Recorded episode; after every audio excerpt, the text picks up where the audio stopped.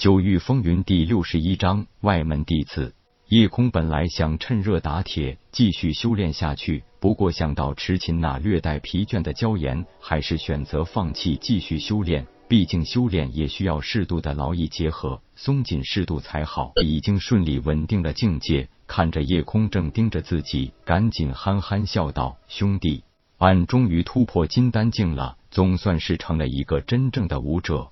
恭喜你，铁牛！看来我也要努力了。不过你放心，我很快就会追上你的。”两人四手相握，一同起身，大笑几声，走下了台阶。铁牛，恭喜你进阶金丹境。这时，早有一个十七八岁的少年走来，对着铁牛说道：“你叫铁牛是吧？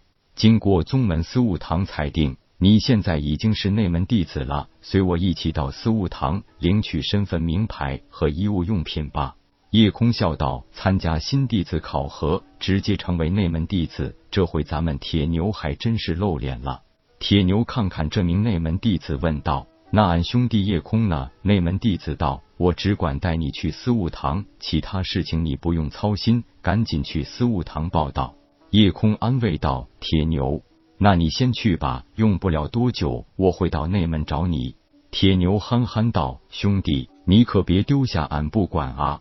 拍拍铁牛的肩膀，夜空笑道：“怎么会呢？说好了，好兄弟同进退的。”铁牛这才开心的点点头，跟着那名内门弟子走了。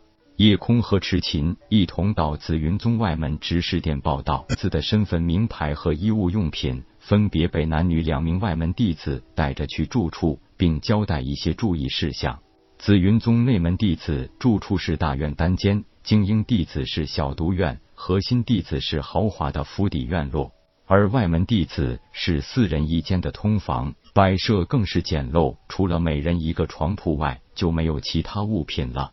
作为紫云宗外门弟子，每天白天是需要替宗门工作四个时辰的，诸如采药、砍柴、烧炭、种植草药、灵米等等，修炼时间都是需要自己节省出来的。好在吃住都由宗门负责了，每月还会有十枚金币的俸禄，而且一旦完成一些特殊任务，还有宗门贡献点。可以用来换取丹药或者功法武技。因为夜空前一次是随着林长风来到紫云宗，不少人知道他。那时只听说被人弄成了白痴，还是一个不能修武的初级丹师。可是如今恢复了记忆，而且还有了恐怖的战力。如果不是见识到他是个古怪的废灵脉，几乎所有人都会相信他将来的成就一定非常了得。就算他不能顺利结丹，以一个外门弟子的身份，拥有初级丹师的身份，也已经是炙手可热了。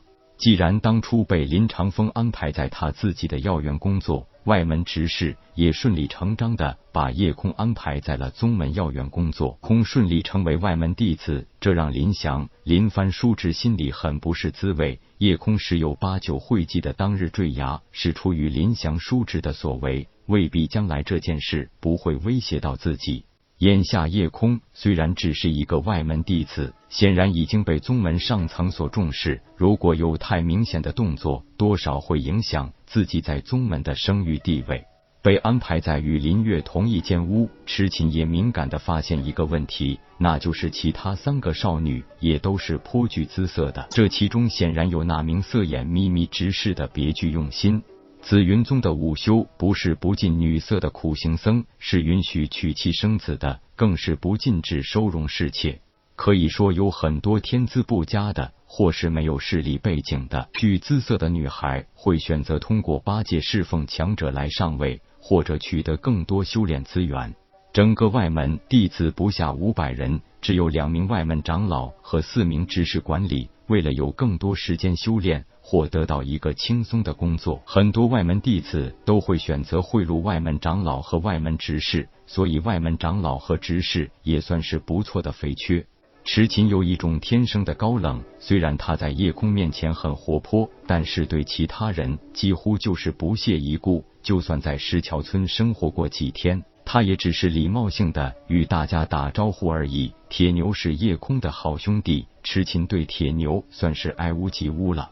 现在除了知道对方分别叫林月、朱小英和玉之外，并没有多问三人一句。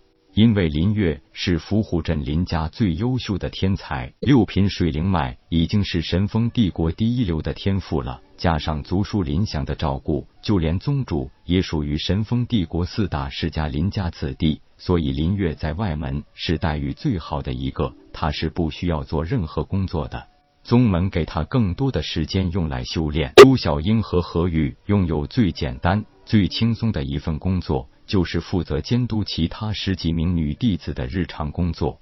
这些为数不多的女弟子只有一项工作，那就是负责执事殿的清扫、接待、传话等杂活。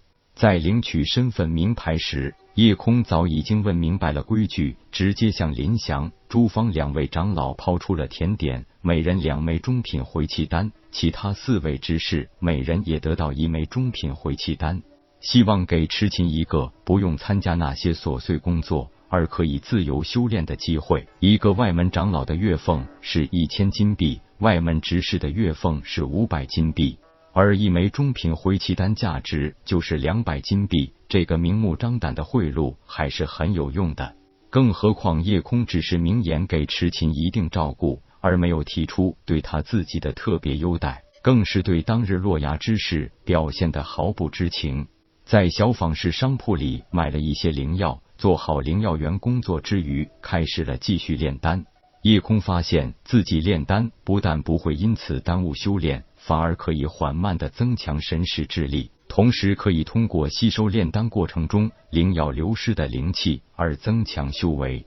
一名初级丹师的神识智力不足以将一炉材料的精华与杂质彻底细分，所以只能承担一枚下品规格的灵丹。基本上有三成的灵气，基本都随着炼制的过程流失了。成为终极丹师的标准，就是可以用神识之力将灵药精华和杂质很好的细分，进一步减少灵气的流失，把杂质炼化掉更多，因此可以炼制出一枚中品丹药。而高级丹师的标准就是同样的一份原材料，把灵气锁定更严密，杂质炼化更彻底，让灵气含量达到九成，无用的杂质成分剩下一成，从而出现一枚上品丹药。